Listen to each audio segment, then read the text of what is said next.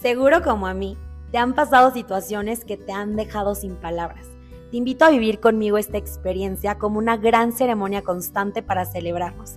Y en el camino, espero poder encontrar esas palabras que tanto necesitamos escuchar. Bienvenida, bienvenido. Soy Coral Reyes, tu host. Comenzamos. Hola, hola, bienvenida, bienvenido a este nuevo episodio. Y este es un episodio que se pospuso por mucho tiempo por cuestión de agenda, pero por fin, por fin, por fin, por fin, eh, caché a mi amigo Héctor Hugo. Héctor Hugo es, es un amigo mío, es uno de mis mejores amigos y nos conocimos en la maestría de, de imagen y Héctor Hugo se ha dedicado a lo largo de estos años a inspirar a hombres y mujeres a exponerse, a ponerse allá afuera para servir al otro, para compartir su luz. Y yo quería que este podcast no fuera como una entrevista que usualmente le podrían hacer a él, cualquier persona. Yo le dije, Héctor Hugo, a ver, vámonos mucho más profundo, así como, como cuando platicamos tú y yo y nos profundizamos y eh, las veces que que yo digo, no, ¿cómo crees que lo voy a sacar? Y él me inspira de que, a ver, Coral, ¿cómo no? Y él es el famoso amigo que les cuento cuando, que, que, me dijo, el Coral, si cabe en ti, cabe en el mundo. Entonces, Héctor Hugo tuvo mucho que ver en que Dos Infinitos eh, se materializara, en que se inspirara, es el que luego me pone los pies sobre la tierra para seguirme compartiendo, para seguir inspirando. Y pues bueno, hoy tengo aquí a mi amigo Héctor Hugo y bienvenido. Y también tenemos a su prima Pau. Así que vamos a estar platicando aquí los tres. Em, y pues bueno, empecemos. Hola, ¿cómo están todas, todos, todes?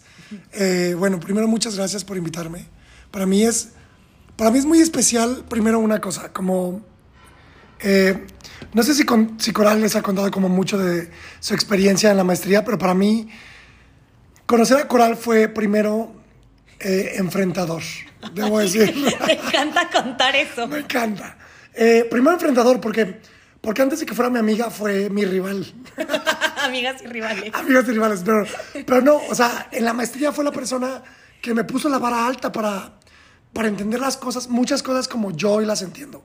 Coral es eh, mucho más pequeña que yo. Eh, bueno, no mucho. ¿Cuántos años tienes? No, tengo 28. Y yo, y yo 35. O sea, 8 años. Y entender que a los 8 años, o sea, yo estaba a los 28 tal vez, y tú a los 22 tal vez. 20. Exacto. O sea, 20, 30, estaba estudiando una maestría y que tu mayor competencia fue una niña de 22 años. Y me, me refiero a competencia intelectual eh, y competencia de cómo organizar sus, sus, sus ideas y cómo ponerlas y presentarlas, para mí era impresionante. Y mucho más competencia cuando nos tocaba cuestionarnos el uno al otro, ¿no? O sea, nos tocaba muy comúnmente, porque la vida es así, que nos tocaba cuestionar nuestros propios trabajos. Y entonces, o sea, poder cuestionarnos desde ahí, poder aprenderle, creo que para mí fue uno de los mayores aprendizajes que tuve con Coral, que que en ese momento no los entendía, era como, ah, me quiere arruinar. Pero hoy entiendo que simplemente estábamos en un proceso de aprendizaje, ambos, y que los dos aprendimos y que los dos nos trajimos todo lo que nos teníamos que traer, porque yo quisiera empezar diciendo esto, que no hay competencias en la vida. O sea, en la vida no hay competencia. O sea, la carrera es sola. ¿Estás de acuerdo? O sea, la carrera es para ti. O sea, tú solita, tú solito, estás en la carrera. Entonces, no hay competencia. O sea, el de al lado simplemente tal vez va al lado de ti, pero no está compitiendo contigo. Jamás.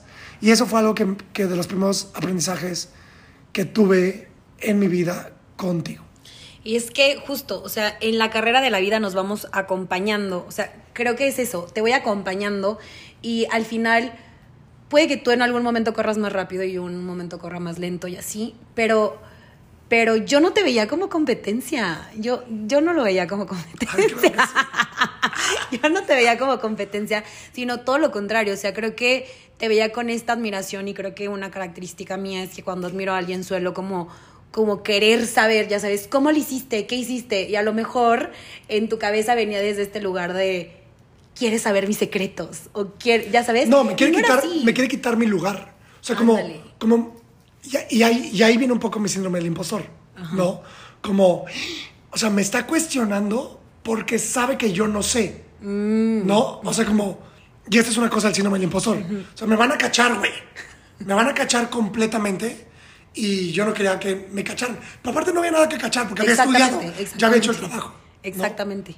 Y justo, o sea, como que justo nos graduamos y nos graduamos siendo muy buenos amigos y empezamos a tener como nuestra, nuestra propia vertiente, nuestra propia vida y, y en algún momento eh, creo que tú estuviste en un momento, en, el en uno de los momentos más oscuros de mi vida en el que yo decía, a ver, esto no tiene sentido, no, no sé ni qué hacer ni por dónde empezar. Y fuiste ese empujoncito y después volviste a hacer este empujón cuando yo te decía, es que Héctor, para mí no me es coherente o en mi cabeza no lo puedo estructurar que me encante la imagen pública, que me encante la imagen física, que me encante eh, estar arreglada, sentirme bien, sentirme guapa, lo que sea, y ayudar a que otras mujeres y que otros hombres hagan esto y guiar ceremonias espirituales, ¿no? Y yo siempre, te- eres como parte fundamental de la historia de Dos Infinitos porque dijiste esta frase que repetías en la clase, en la mentoría del otro día, de si cabe en ti, cabe en el mundo, y, y me hiciste ver de alguna manera que si no lo hacía iba a ser súper egoísta, no nada más para mí porque es lo que disfruto hacer, sino para todas las personas que hoy ya forman parte de la historia de Coral y de Dos Infinitos. Claro. Hay, hay como tres puntos, tres puntos claves que quiero, que quiero eh, deshebrar aquí. El primero, creo que justo no era lógico. O sea, lógico no era. O sea, una mujer que se dedicaba a la construcción de la imagen y llevarlo, güey, a la parte espiritual no es lógico. Pero es que si cabe, si cabe en ti, cabe en el mundo, ¿no? Y tú, yo traigo ahorita un viaje cañón con respecto a las marcas personales, que creo que te lo he repetido muchas veces y lo repito mucho. Creo que las marcas personales, lo que somos, yo me dedico, porque esto no lo había dicho, a construir marcas personales y a hacer negocios digitales con marcas personales. Entonces, es la conexión con la fuente. La marca personal es, es justo el canal que conecta con la fuente y logra pulverizar esa información para traerla a otros seres humanos, ¿no? Y todos somos marcas personales. O sea, hay personas a las que les interesa la física cuántica, échate esa, ¿no? Y que la estudian a profundidad. Y que si no fuera por esas personas, no lograríamos entender qué está sucediendo ahí. Y hay personas que estudian la espiritualidad, ya hay personas que estudian eh, los productos, ya hay personas que estudian las leyes, ya hay personas que estudian la convivencia. Entonces, eso primero, o sea, como si cabe en ti, cabe en el mundo. Creo que justo como marca personal hay que entender cómo lo bajas. Eso número uno. Número dos, creo que también algo que estaba sucediendo en ese momento en tu vida es que es normal el cuestionamiento por el status quo de no poder dar la información que quieres dar. O sea, es como, te puedo regalar esto, este es mi regalo, pero es el regalo más raro del mundo. O sea, todo el mundo te regaló bolsas, carros y viajes, y yo te vengo a regalar esta cajita que no contiene nada más que una verdad. O te vengo a regalar un consejo.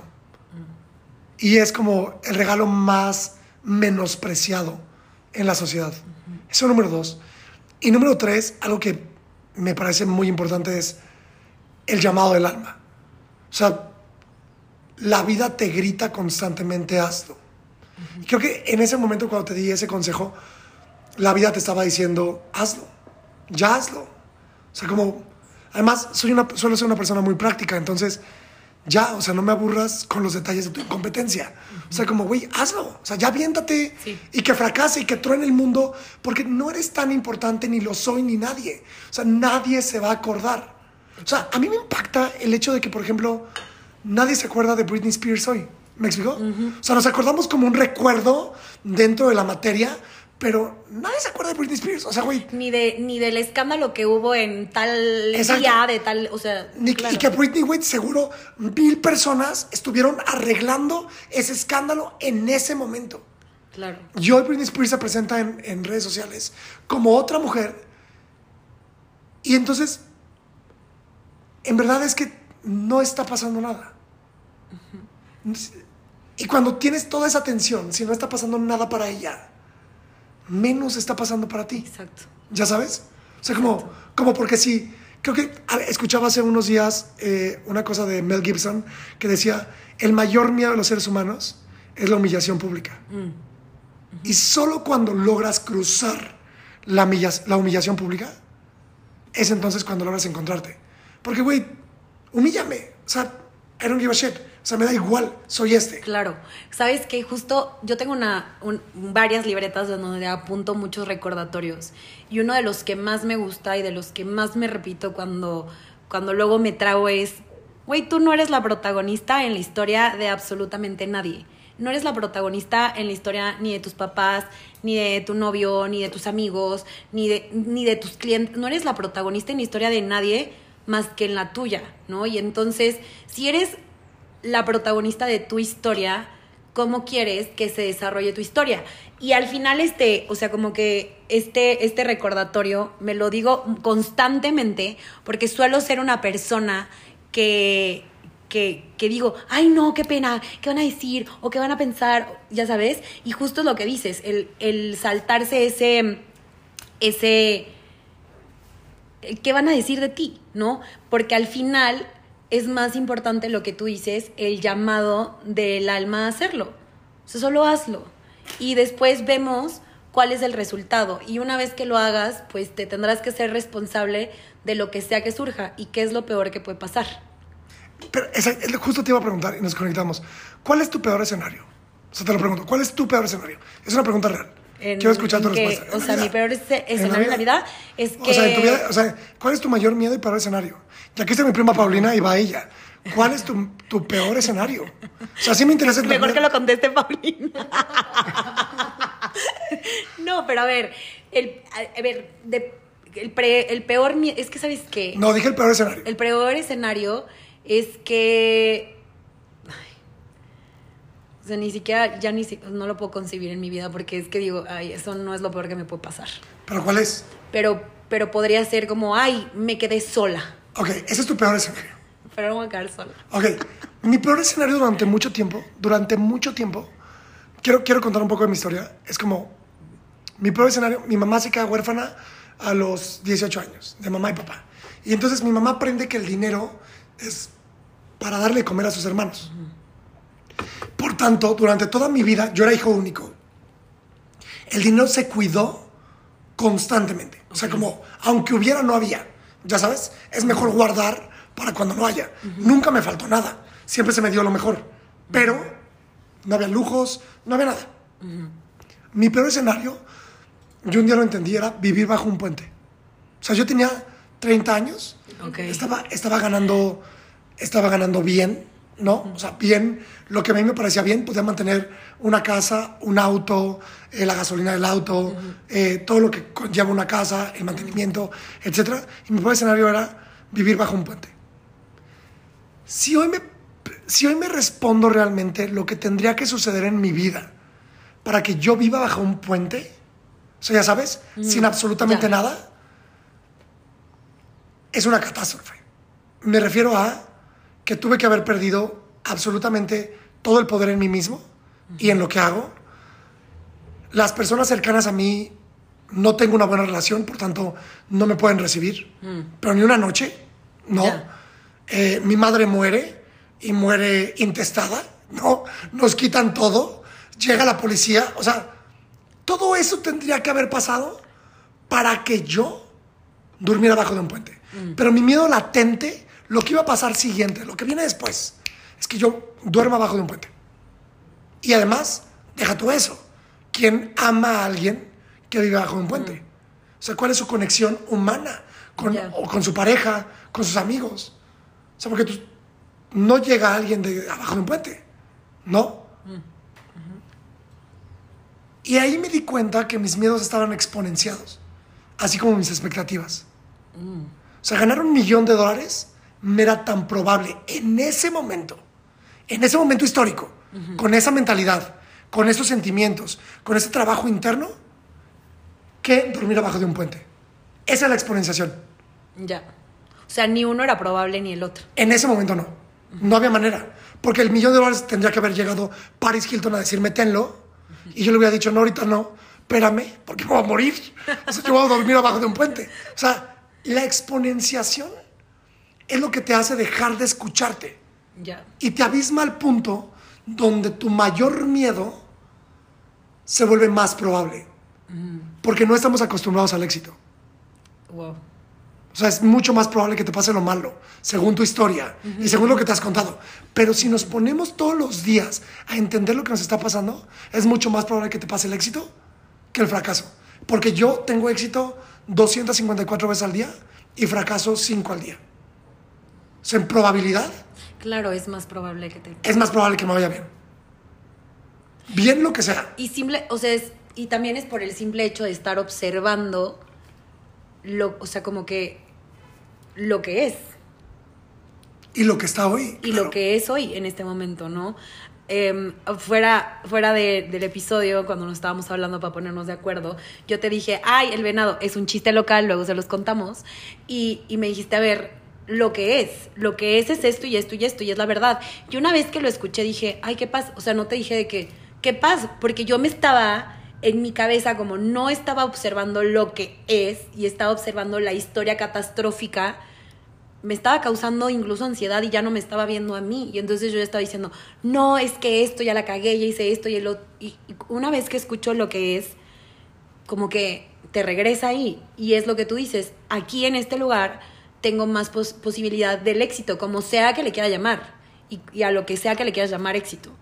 Pero te... Es, es mucho más probable que te vaya bien a mucho más probable que te vaya mal. O sea, piénsalo en el día a día. O sea, solamente con ejemplos, con ejemplos básicos. O sea, despertar es un éxito. ¿Estás de acuerdo? Exacto, Poderte bañar es un éxito. exacto. Poder desayunar y no tener, o sea, no vomitar. O sea, es más, tener comida. Éxito. O sea, o sea, cuenta los éxitos diarios que ya das por hecho, porque en privilegio. O sea, cuenta los éxitos diarios, hay que sentir y decir, ah, todo esto es éxito. Y entonces, cuando tienes una mala llamada, es 292 contra 1 en el día. Y eso cambia la perspectiva. Quisiera escuchar cuál es el peor escenario de Paulina. Solo rápido, ya se presentará. Paulina es mi prima. Eh, y está aquí nada más porque, porque tenía que estar. Porque tenías que estar, exactamente. De colada. Entonces, preséntate rápido. Paulina, soy. Hola, mucho gusto a todas, todes, todos. Soy Paulina y tengo mucho gusto de estar aquí con todos ustedes. Gracias, Coral. Eh, yo creo que mi mayor miedo es traicionarme a mí misma. Pero peor escenario. El escenario. Ese es mi peor escenario. O sea, llegar al final a rendirme cuentas a mí y pensar que yo me fallé. ¿Y cómo se ve- puede y cómo se ve la traición a ti misma? externos. O sea, ¿cómo, cómo se Sí, vive en carne? Llegando en modo víctima. O sea, porque todo lo demás, o sea, si a mí me meten a la cárcel, si yo vivo abajo de un puente, todo lo demás es externo. O sea, mi felicidad es interna, no es externa. Y si yo me traicioné a mí misma, con eso sí no voy a poder vivir. Todo lo que me pase afuera, porque nos puede pasar, o sea, vivir un puente sí puede pasar, puede llegar un terremoto y que te- se pierda todo para todos, y entonces estemos ahí, pero yo no me olvido de mí misma.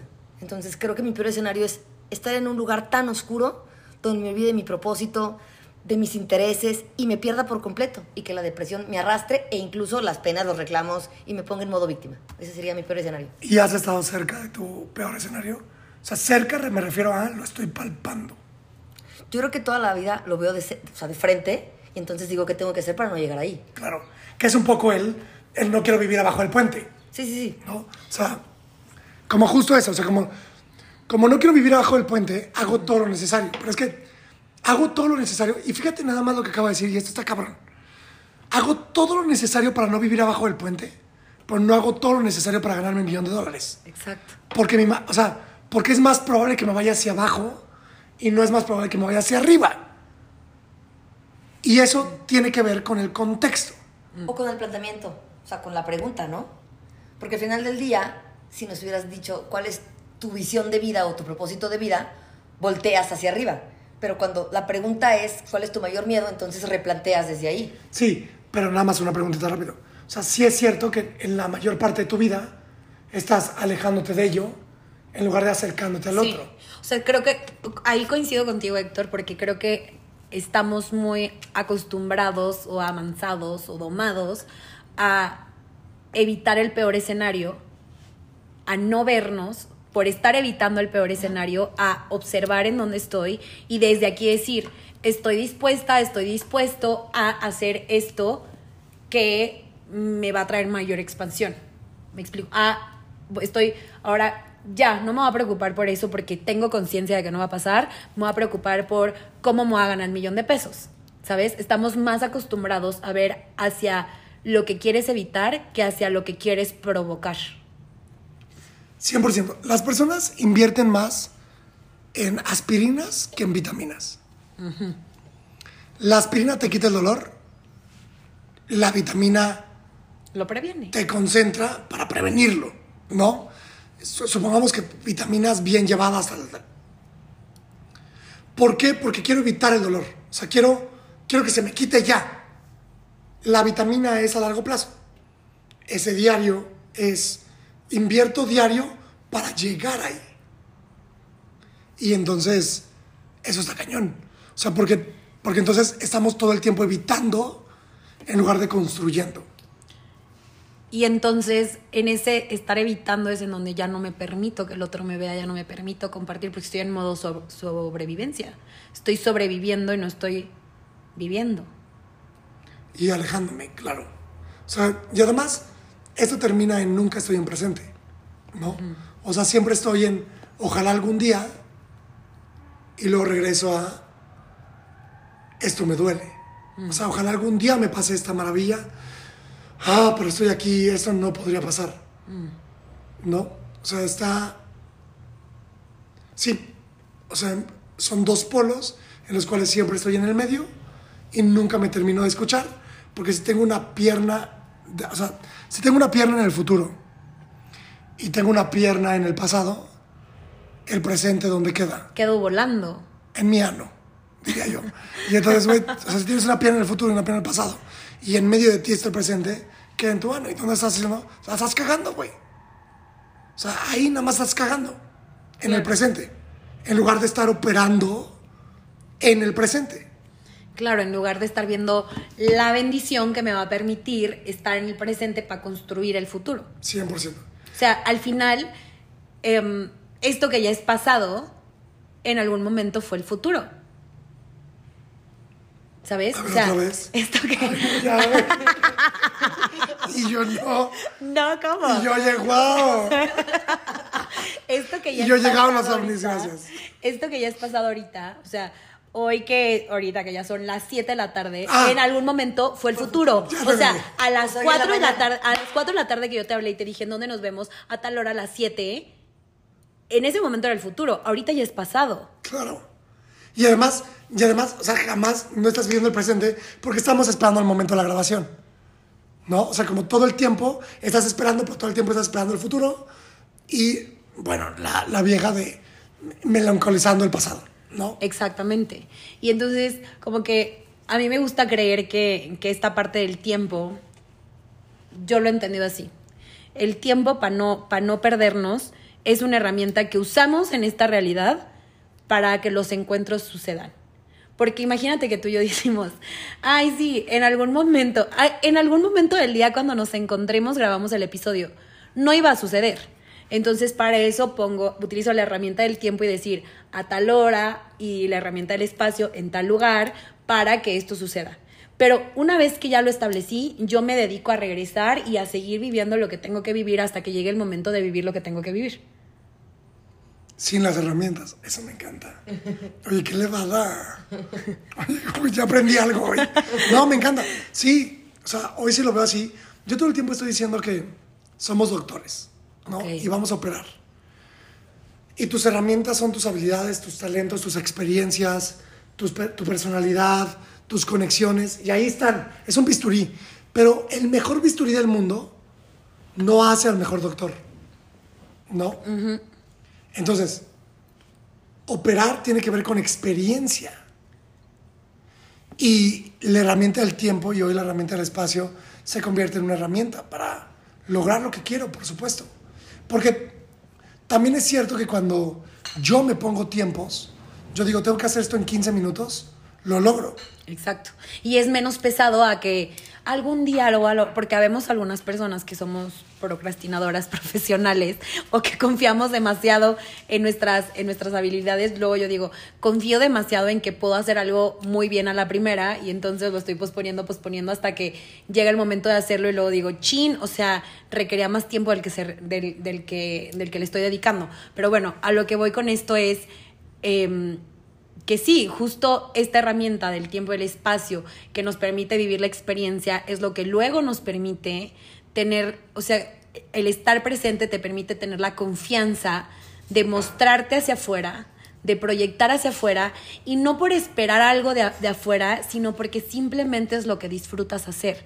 Lo que tú decías, es el llamado de tu alma, solo hazlo. Pero entonces, ya y siguiendo en la línea de la proyección, creo que Paulina nos puede ayudar mucho en la línea de la proyección, mi pregunta sería, o sea, uno se proyecta, o sea, hablemos de proyección como todo lo que soy puesto allá afuera, uh -huh. que lo vean nosotros, uh -huh. que lo vean mi familia, que lo vean mis amigos, que lo vean mis jefes, que lo vean mis ex jefes, que lo vean, que lo vean jefas, ex jefas, ex, lo que sea. Ex jefes es con E, entonces sí, ex jefes. Uh -huh. Entonces, eh, ya lo pones allá afuera. ¿Cuál es entonces? ¿Qué está pasando adentro? Si estoy tan convencido de que por ahí va, ¿qué sucede? O sea, yo conecto adentro conmigo y digo, esto, esto es lo que quiero decir. Y el afuera, el entorno me calla. O sea, para ti, en tu experiencia, uh -huh. y quisiera escuchar la experiencia de las dos, ¿cuál, ¿cómo ha sucedido? Porque sí creo, sí creo que el entorno forma, ¿no? Entonces, tú tenías algo que decir en el momento de dos ceremonias antes de empezar, dos infinitos, perdóname, dos ceremonias, y hacer dos ceremonias. Pero en el momento de dos infinitos, tú tenías algo que decir, y estabas dudando. ¿Qué era lo que te callaba? O sea, ¿qué era lo que te callaba? Que, que, decían, uy, no, ella estudió, que es más importante imagen pública que el otro. ¿Qué iban a decir? No, ni siquiera era eso. Sabes que yo lo atribuyo a que justo antes de que Dos Infinitos existiera, yo trabajé en una empresa y en, y en esta empresa hubo este comentario de nunca vas a ser exitosa si eres demasiado sensible, Coral. ¿No? O sea, como, como llegó un punto, y también por eso renuncié a esta empresa, que un cliente era un número más, no era una persona más. Y al final nosotros vendíamos experiencias, ¿ok? Y entonces fue como un, a ver, no me puedes decir a mi coral, dos infinitos, imagen, ceremonias, que vea a una persona como un número, que, que, y menos en una pandemia, porque todo esto sucedió, esta crisis se dio como en una pandemia, en donde me decían, estás siendo demasiado sensible. O sea, a, a ti no te debería importar si, si su familia o si el, el hijo o el esposo se está muriendo. A ti La te debería importar La la, venta la venta, ya sabes. Y yo en algún momento em, lo que sucedió ahí, y creo que las cosas acomodan de manera perfecta, es que mi familia también estaba siendo clientes de esta empresa. Y entonces, justo pasa un proceso en donde mi mamá se pone malísima de COVID, o sea, malísima de me acabé mis ahorros, o sea, o sea estaba muy mal, o sea, muy, muy mal, a dos de morirse. Entonces, cuando me dicen, es que no puedes verlos, a mí qué me importa, obviamente exploté en una junta y le dije, del caso del que te estoy hablando no es un caso ajeno, te estoy hablando de mi caso, de mi mamá. Y sí, o sea, imagínate que yo estoy escuchando lo que dices de, de la familia de un cliente X, pero que un cliente X es lo mismo que la familia de tu colaborador, ¿no? Entonces, eh, después de esa junta en donde estaban los, los dueños de la empresa, en donde yo dije, no estoy de acuerdo con que veamos a los clientes como un número más, creo que son seres humanos y creo que todos están pasando por esto y a ver, todo el mundo tiene miedo, bla, bla, bla, y llegan y me dicen, eh, no puedes ser tan sensible, o sea, no puedes ser tan sensible, estuvo mal lo que hiciste y yo creo que nunca vas a tener éxito si eres así de sensible. Entonces yo decía, Y "Ay, seguro no. O sea, seguro nunca vas a tener éxito ahí. Ahí, Y, exacto. gracias. Exactamente. Y eso fue lo que vino después. Entonces, al final yo decía, ok, se- ese fue como el primer rompe, o sea, sí, algo que se rompió que dije, aquí no es, pero entonces me quedo con la imagen que yo había construido, o sea, con la parte de, la imagen pública que yo había construido y con la parte de las ceremonias y yo dije, ¿cómo mezclo esta sensibilidad que comparto al momento de guiar una ceremonia con un proceso de imagen, de imagen pública, de imagen física, ¿no? Entonces fue ahí en donde todas mis consultorías comenzaron a cambiar un poco y entonces, lejos de solamente preocuparme por cómo se veía la mujer y qué quería lograr y sus objetivos, buscaba ir mucho más profundo y ahí es en donde empezó a caber. Pero después este el cómo me lanzo y van a decir que, ay, ahora está loca, está loca porque ahora quiere ser bruja, pero siempre ha sido una parte mía que no había encontrado un espacio en donde mostrar y en las ceremonias se, se, abrió este espacio en donde era para mí seguro mostrar mis dones y todo esto que tenía para compartir. Entonces, al final así es como se dio y, ya no me acuerdo la pregunta, pero... Pero, pero justo así, o sea, justo tuve que eh, romper el, primero el, está mal que seas demasiado sensible y que pienses en un cliente como un ser humano, como una persona que tiene problemas. Y después de eso fue un, ahora reconócete a ti como esa persona sensible, como ese ser humano que se quiere compartir. Y al final, yo sí te puedo decir que dos infinitos, o sea, yo en algún punto dije, pues dejo la imagen, porque para mí la misión, no misión como impuesta, sino como la intención de dos infinitos, el propósito justo, era como muy fuerte, o sea, era más fuerte que todos mis miedos, que todos mis juicios. Y yo decía, que me juzguen lo que me tengan que juzgar por decir que soy bruja. Solamente no cabía el, híjole, les va a hacer choque que me sigue encantando la imagen pública, porque me sigue encantando y creo que soy bastante buena. Entonces, ahí es en donde hubo como, como ese choque. ¿Cuál es el tuyo? O sea, Paulina, a ver, ven, aquí hay varias preguntas antes de, de consolidar la pregunta fuerte.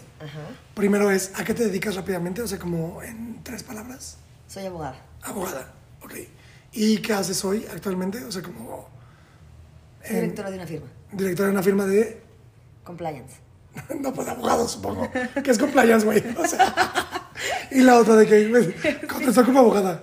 De que directora de una firma de compliance. Todo el mundo... Por eso, directora de qué? O sea, o sea diriges una firma de abogados, supongo.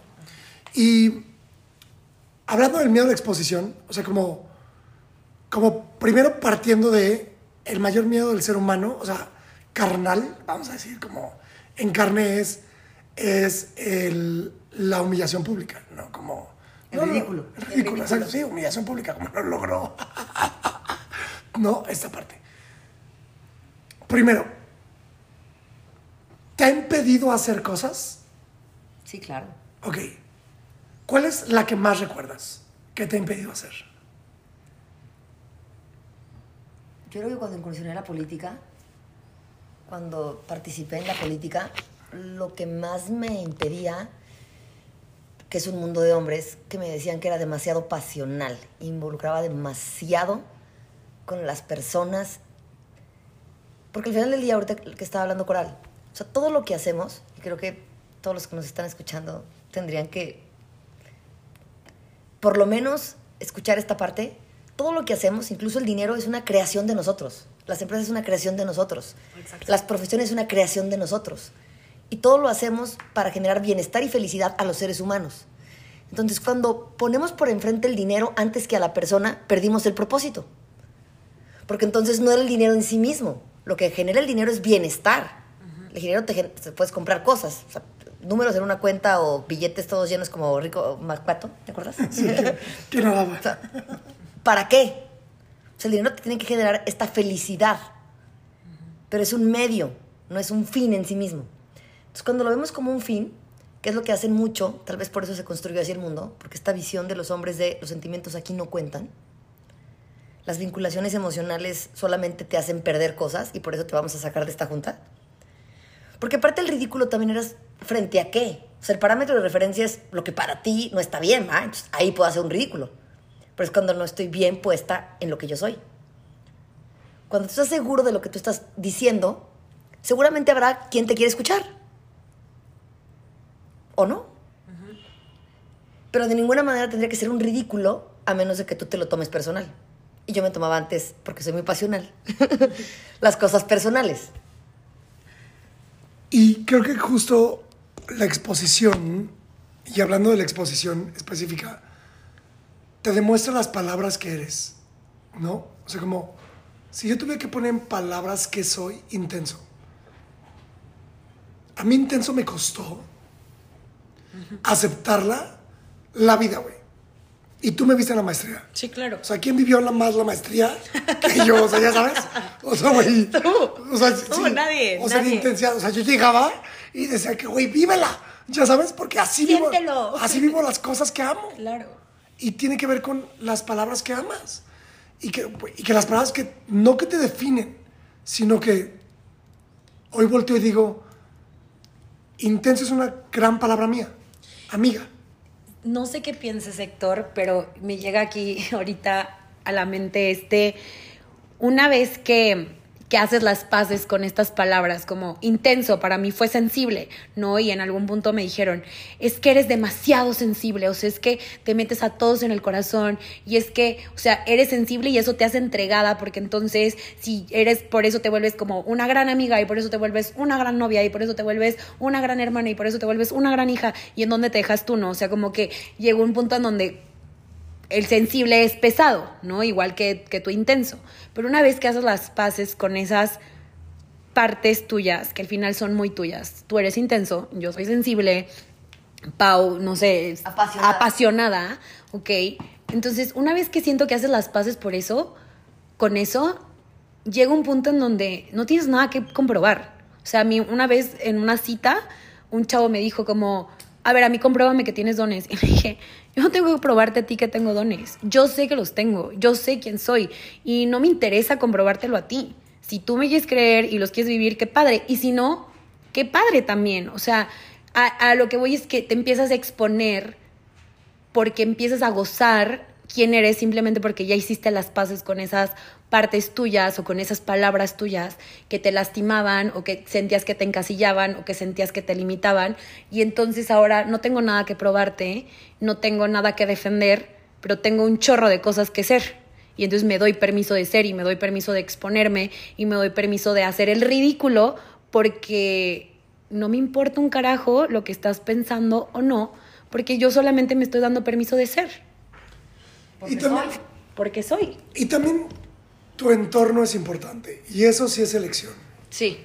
O sea, al final del día, la felicidad existe, es permanente y la puedes elegir. O sea, independientemente de lo que esté sucediendo en la vida, tú puedes elegir la felicidad. Entonces, ¿cuál es tu entorno?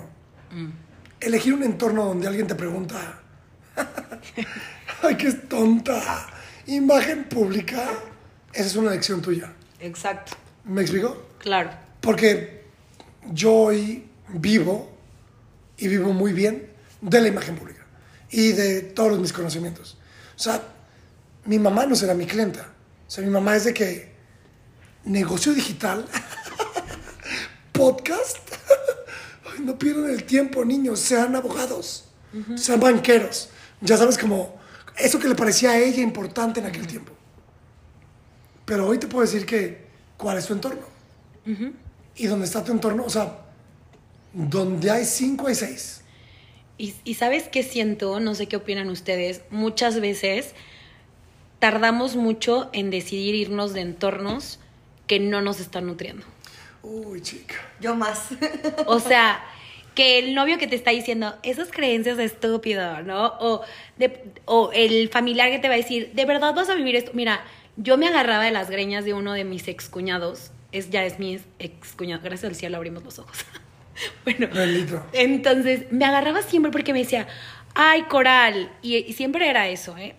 Por eso, ahorita que lo mencionaste, dije, la verdad nunca fue un tema. Pero él sí él llegaba y decía, ay, Coral, de verdad, tanto que han gastado tus papás. O sea, tienes dos carreras, dos maestrías, cinco diplomados, tres especialidades y vas a guiar ceremonias.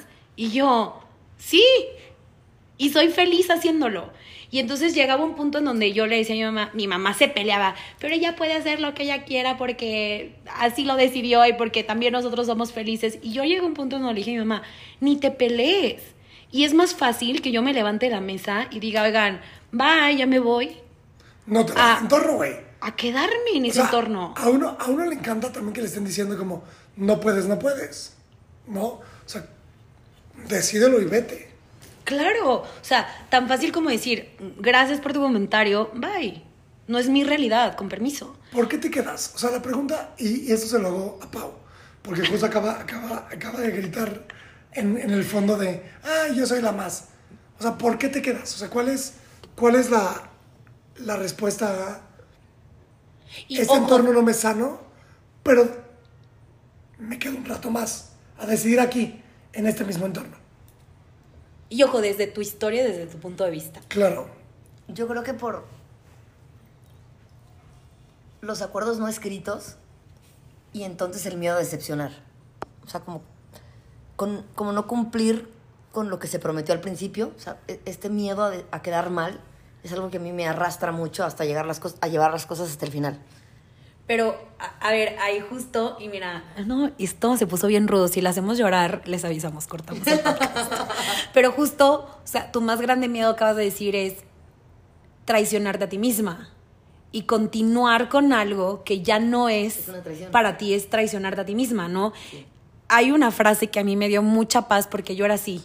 Y me di cuenta una vez que estaba viendo una película con mi mamá, me dijo, Coral, esta película está malísima. Y yo, no, ya la empezamos, ahora la acabamos. No me importa, la acabamos. Pero está malísima, no me importa, la acabamos. Y mi mamá me dijo, ¿por qué te tienes que quedar en algo que ya no estás disfrutando? Y yo, "Ah, Irma Rocha.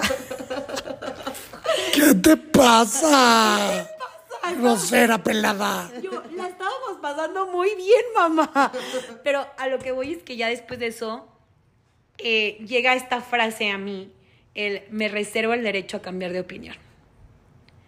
Ok, hoy quiero estar contigo, con ustedes, grabando el podcast y, y pasándola muy padre, pero puede que pase algo, suceda algo y me reservo el derecho a decir, oigan, ¿saben qué? Mil gracias, ya me voy. Me reservo el derecho a cambiar de opinión. Es mi derecho.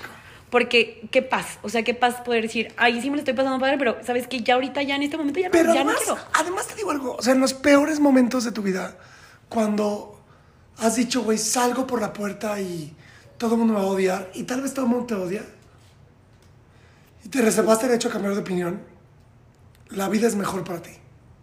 O sea, yo sí creo que la vida dice, ¿qué más te doy? O sea, Claro. felicidades.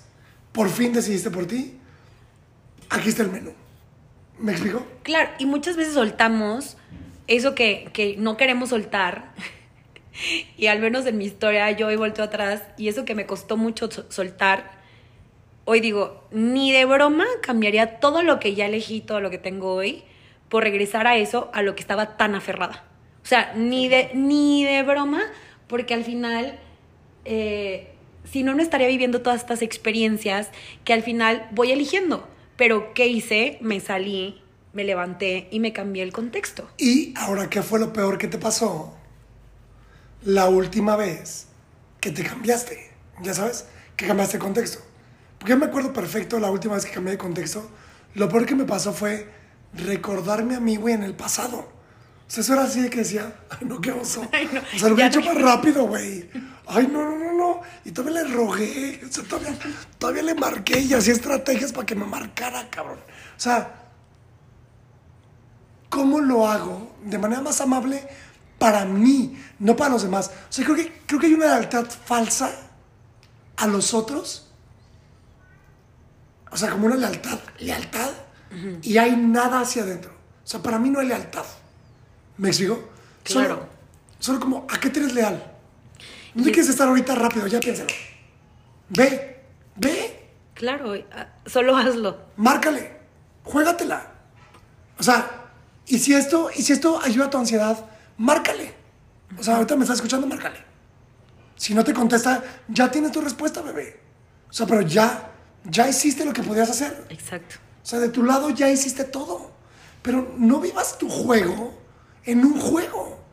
O sea, no vivas tu vida en un juego. O sea, en un juego de cartas chafa. Porque el que entra al juego de cartas, entra al juego de cartas.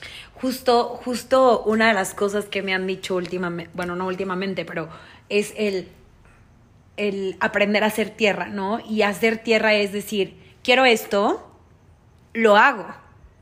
No es, quiero esto, pero, ay, no, pero es que mejor no, pero es que qué tal si sí, ay, es que qué tal si no, y qué tal si siempre sí. Y entonces, ¿quiero o no quiero? No, pues sí quiero, órale, haz, como hazlo, ¿no? Márcale y vive el juego, em, que es la vida, haciéndolo interesante y no haciéndolo un martirio. ¿no? O sea, por eso ah, en la llamada que, que, que, tuvimos hace rato que me dijiste, es esto, y si quieres, hazlo, y si no quieres, no lo hagas y ya, pero esta es la respuesta, esta es la verdad. Y yo, ah, pues sí, ¿qué pasa? Pues no había problema. La respuesta ya la tienes. O sea, como, ¿qué pensará? Ya lo tienes en tu vida. Exactamente. Pues sí. Ahora, para cerrar. Sí, para ir cerrando. ¿Cuál es, y Paulina, porque es la más nueva aquí, ¿cuál es tu mayor aprendizaje de este podcast? Esa es la primera pregunta. Y la segunda es, en este momento de tu vida, ¿cuál es tu mayor aprendizaje que quisieras dejar en este podcast? O sea, número uno, ¿qué te llevas de esta plática? Y número dos, ¿qué, quieres entregar en esta plática? Me llevo que no es tan peligroso hacer un podcast. Yo le tenía pavor, hablando de la exposición, de hablar y que extraños te escucharan.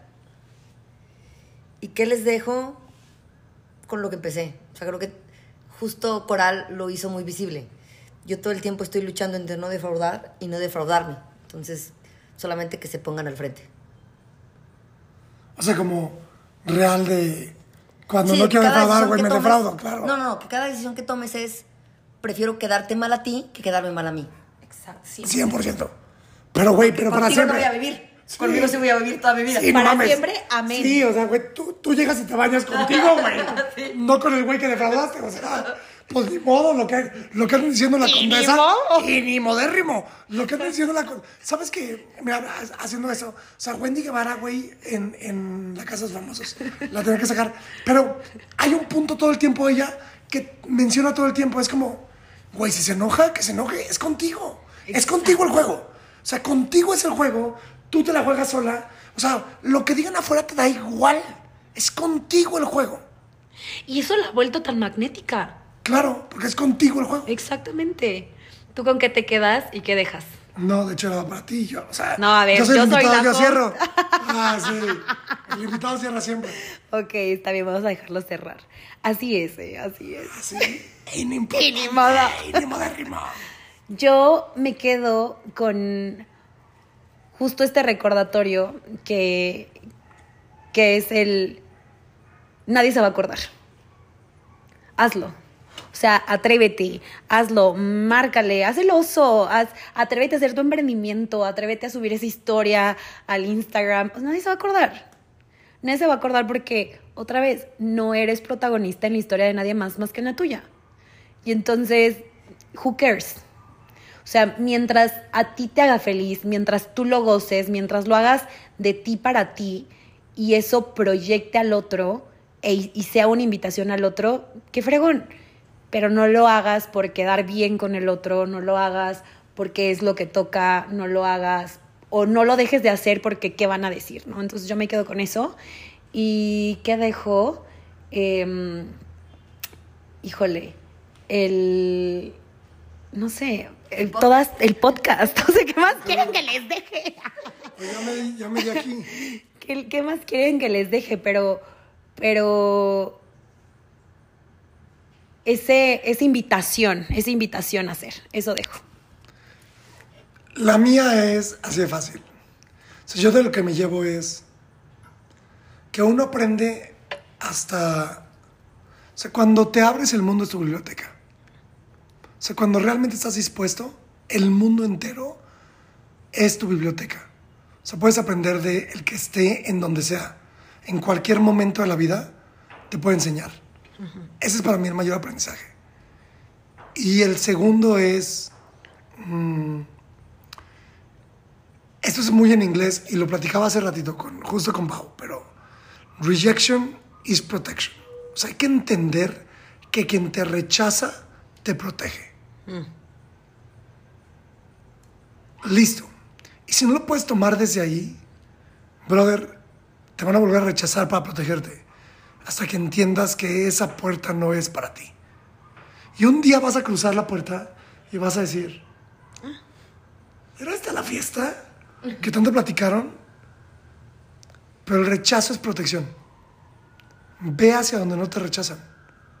Y esto me lo estoy diciendo a mí, ¿eh? en ese momento. O sea, ve hacia donde no te rechazan. O sea, abre la puerta a lo que no te rechaza. Dale chance a lo que no te rechaza. Permítete aprender de lo que no te rechaza. Aunque sea aburrido, aunque sea tedioso, lo que no te rechaza está dispuesto para ti. Disponte. Súper.